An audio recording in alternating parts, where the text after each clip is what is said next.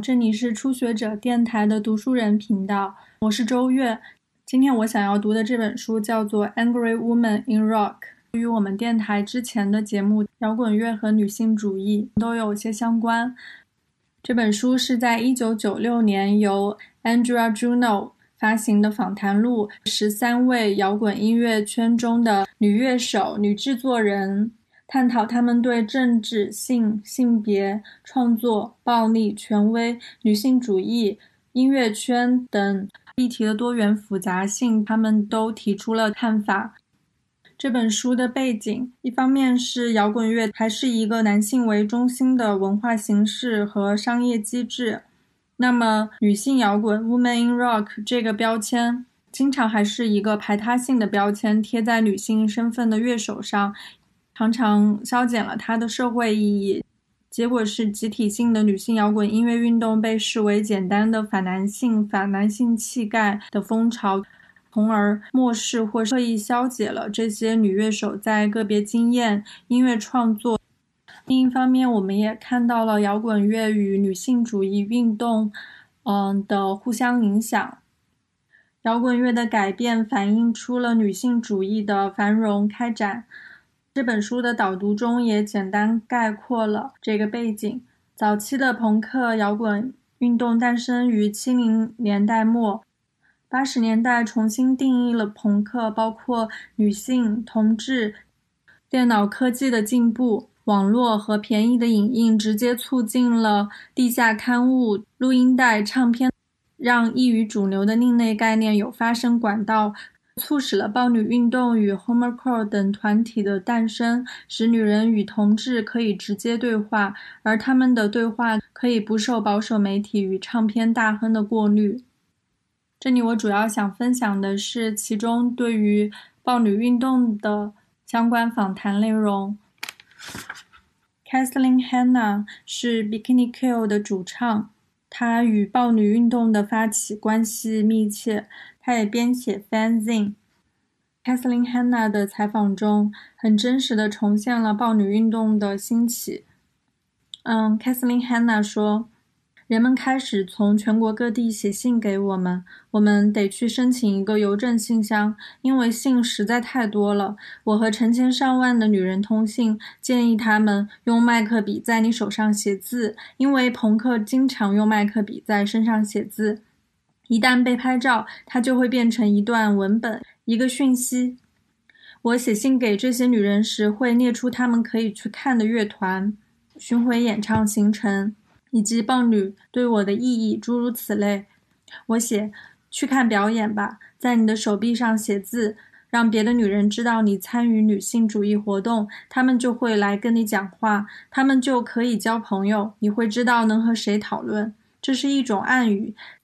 豹女华盛顿支部宣布开大会，这些女人都来了。除了朋克摇滚演唱会，还有工作坊，讨论种族主义与身体印象。运动变得很大，然后媒体搅进来，开始定义和喂豹女。但暴女的概念之一就是你无法定义它。每个人都可以就自己的参与经验加以定义。所以，当人们问暴女究竟是什么，我们无法回答，因为我们也不知道是什么。它不断在改变。某一个礼拜，我们谈的可能是恐同症；下一个礼拜，我们可能在搞一项运动。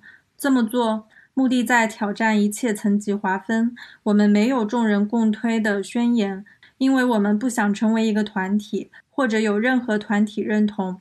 我们从未称这个运动为“暴女”，媒体开始称它为“暴女”，后来我们就跟着叫。我无法明确说明暴女后来怎样，因为发生许多事，很多不同团体参与其中。我只确知大家一致排拒媒体，我们根本不和媒体对话。暴女运动从爆发到被越来越多的人关注，一开始它带有强烈的社群动力，还有一种自发性、真实的地下感。越来越多人参与，免不了官僚加上媒体的负面的评价。在谈到暴女运动的变化和外界对暴女运动的评价时，Kathleen 说道：“我从这次经验里学到了很多，少有人有机会近距离看到媒体运作。这个经验很痛苦，但教训就是如此。人们之所以会一概推翻豹女，就我来看，是因为豹女运动的确曾有部分元素是流行，现在也还是流行。它是风格，它很酷，不见得符合传统定义或商品化的概念。我必须强调，我们做的许多事情纯为幽默。我们很多音乐真的很有趣。我们做的东西大多和玩耍姿态有关，尤其是我们的打扮。我们的表演结合许多不同影响与元素。传统上，女性能够表达自我的方式是透过服装与时尚。我可不会放弃，因为我从装扮自己得到了许多愉悦。我曾碰过朋克摇滚圈的男人告诉我，我在舞台上太性感了。不像女性主义者，我也不应该化妆，那是错的。我说对不起，我的表演该做什么由我决定。装扮是我想做的事，那将是我的一段历史。实在很奇怪，假如你是个女性主义者，头发就得剪得短短的，穿大大的长裤，把胸部藏起来，不能化妆。我不是说那样穿着打扮的女性有什么不好或不对，我有时也会那样穿，将来也会如此。我想，地下文化圈与主流媒体之所以恶毒攻击暴女运动，在于它并非那么凝聚，也不易理解。我们没有一份可以散发的目标宣言，也没有一句可以浓缩总结的口号。我们没有统一的目标，也没有统一的穿着打扮。豹女中有些女孩子曾是性工作者，其余人则背景各不相同。有些表演者，像是我，会说我在舞台上很性感。事实上，我做什么事都很性感。我不想上了台只是呆站，我要给人们一场秀。我用整个身体去表演，这就是我做事的方式。我想，不曾大量接触女性主义的朋克男孩来到我们的场子，一定会让他们大感困惑。戏弄人们的期待也是豹女会搞砸外界反对声浪颇大的原因。很多男人即使身处朋克摇滚圈，也不了解豹女是个立体概念，而不只是单面相。这本访谈录里有很多受访者也都提到了关于豹女运动的一些看法。这里我选择性的读一些。作者 Andrew 问到逃亡乐队的主唱 John Jett。你对像杀死摇滚明星 Kill Rock Star 这种厂牌，还有那些反摇滚巨星与反主流厂牌的态度有什么看法？Kill Rock Star 这个厂牌呢，也是 Kathleen 在 Bikini Kill 之后创建的厂牌。John Jett 说。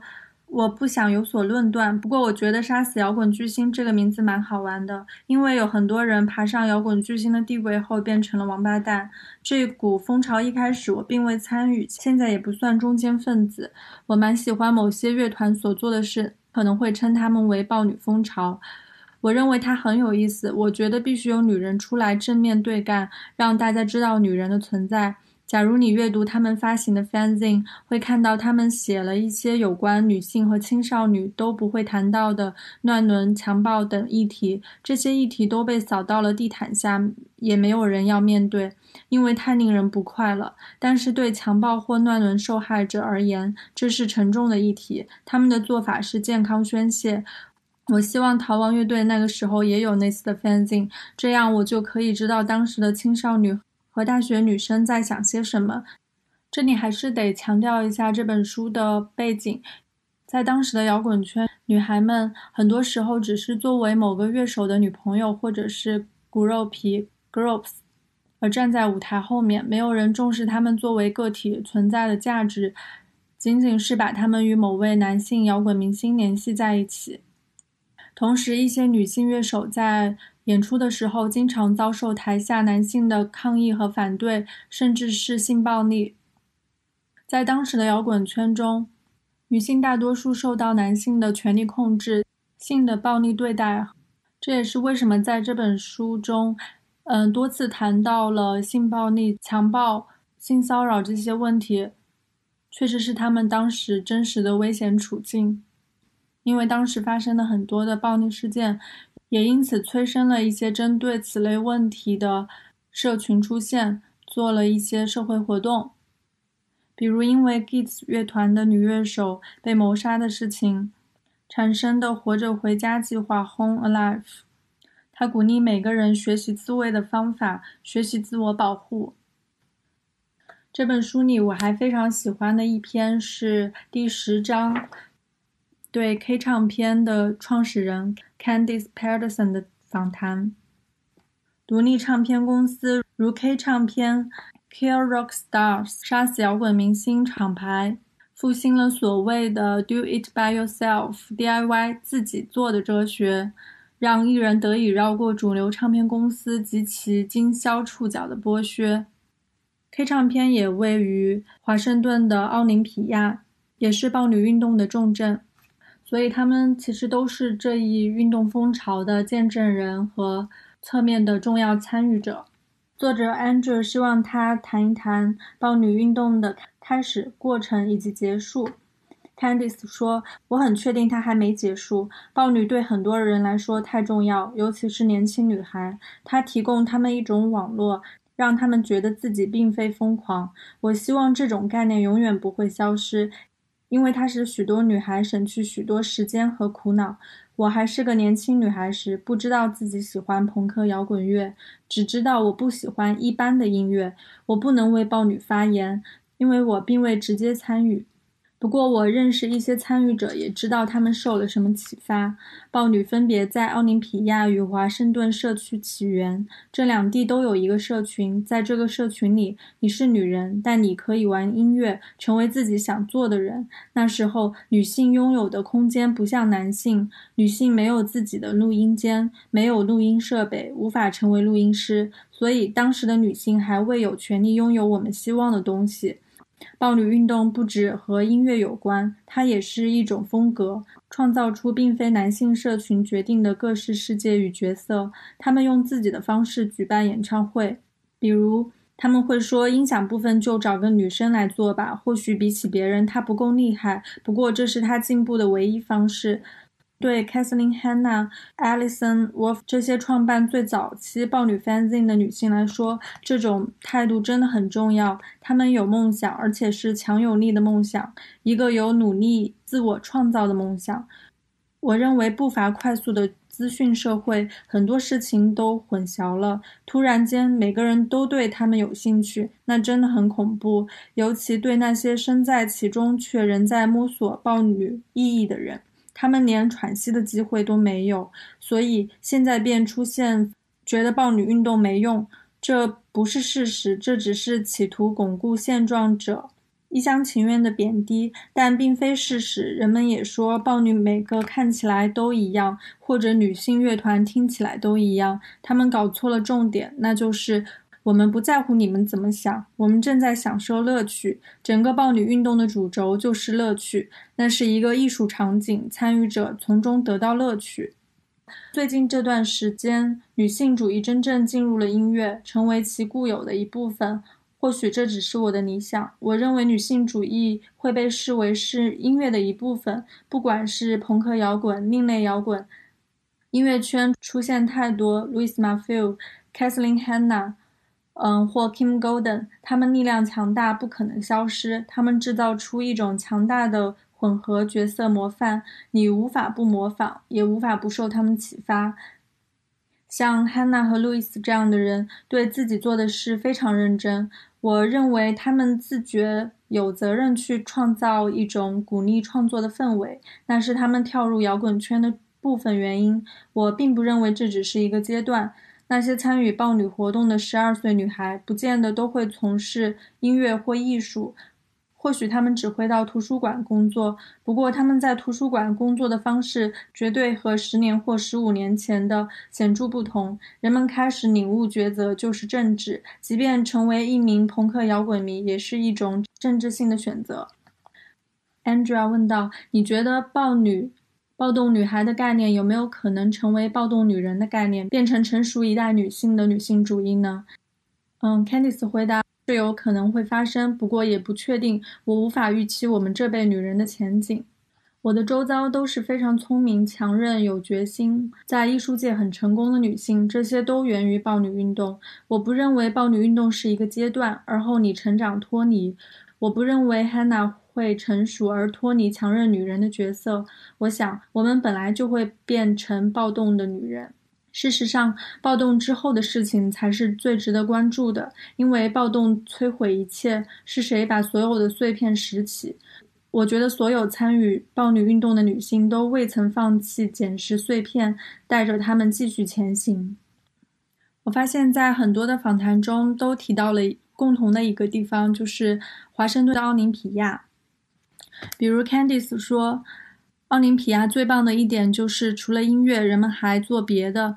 例如，Hanna 在女性健康诊所工作，你可以说你不喜欢她的音乐，或者贬低她为激进女性主义者。不管她的音乐如何，她还是做了很多其他工作。她证明了自己不是个自私的人。奥林匹亚的特殊处就是人们很友善，充满热忱。在奥林匹亚很容易成为摇滚女性。我虽然和很多女人都有相同经验，在演出上遇到混蛋男人，不过。总体来说，从来没有人阻止我做我想做的事情。我一辈子都住在这儿，成长于农场，一个多月才进城一次。不过我常到女孩城市那个店，很多女人在那里展售自己做的艺术品。奥林匹亚的音乐表演，超过半数观众是女性。一切就是这样开始。回到 Louis m a f i e 的访谈，也多次提到了奥林匹亚这个地方对他的影响非常大。他在一九八六年搬回奥林匹亚。他说，当时那里创意勃发，年轻人开始觉得自己有强大力量，因为他们有地方可以演出。很多城市都没有年轻孩子可以玩音乐、聚会或搞点东西的地方。奥林匹亚的结构是许多人共同努力的结果。它有俱乐部，还有你可以录音、拷贝录、拷贝录音带的地方，比如 K 唱片，开放大家使用它的器材。听起来，奥林匹亚似乎是一个非常理想化的乌托邦一样的城市。嗯，在奥林匹亚还有一所长青学院。路易斯对长青学院的描述是：那是一座位于森林中的实验学府，支持所有激进的思潮，师资很棒。包括女性主义者、女同性恋，都是对人们有深远影响的杰出女性。长青学院的教学均采取讨论会的方式，小班制，每个人都可发言。豹女运动的小单位连结、运作与集会概念明显拷贝自长青学院。艺术社群。Sub Pop 唱片公司、OP 杂志也都受其影响。奥林匹亚朋克音乐圈的共享、共有、民主、社会主义的责任分摊模式，也是从长青学院来的。他还非常详细的描述了刚刚 Candice 也提到的女孩城市的店。这家店是 Louis 的朋友花一百五十美元月租租下的一个店面，专门便宜贩售女性艺术家的小艺术品。女性城市的店里堆满了衣服、耳环、配饰，都是穿戴类的艺术品。有时也会展览画作，也会做时装表演。那是集体合作社，没有老板。你自己写下到店工作的时间，房租也由大家分摊。虽然没有明文规定，但这店只开放给女性顾客。呃，女孩城市的创办者之一 Mars。还成立过一个叫做“卫星厨房”的工作室，供大家使用，多数是视觉艺术创作。他也多次举办派对，你可以带吃的去，也可以唱歌或表演一段音乐。总之，去的人都得贡献点什么。然后这本书因为是访谈录，都是些非常直接的口语，并没有什么泛泛而谈的观念。十三篇访谈中，我们可以看到一个非常真实、热忱和丰富的。九十年代朋克摇滚文化的场景，最让我觉得重要的一点还是，嗯，你看到他们在做各种各样的事，是具体的一个一个的行动，也不仅限于是音乐。这个我觉得是可以启发我们很多的。最后，我想分享一段 Bikini Kill 乐队对豹女运动的描述。我们女孩想要创造与美国对话的媒介。我们厌倦了一个又一个的男孩乐队，一个又一个的男性杂志。我们女孩们需要彼此交流与对话，交流和包容是关键。我们不清楚，如果我们不打破社会沉默规则会怎样，因为在每种形式的媒体里，我们都看到女孩们被欺凌、被嘲笑、被物化、被强奸、被忽略、被刻板规定。被轻蔑、被亵渎、被迫沉默、被迫失效，因为我们需要为女孩创造一个安全的空间。让我们可以睁开双眼与彼此交流接触，而不会受到威胁。好的，我的分享结束。相信一直到现在，这些女性的声音、女性音乐都会给予我们勇气和能量。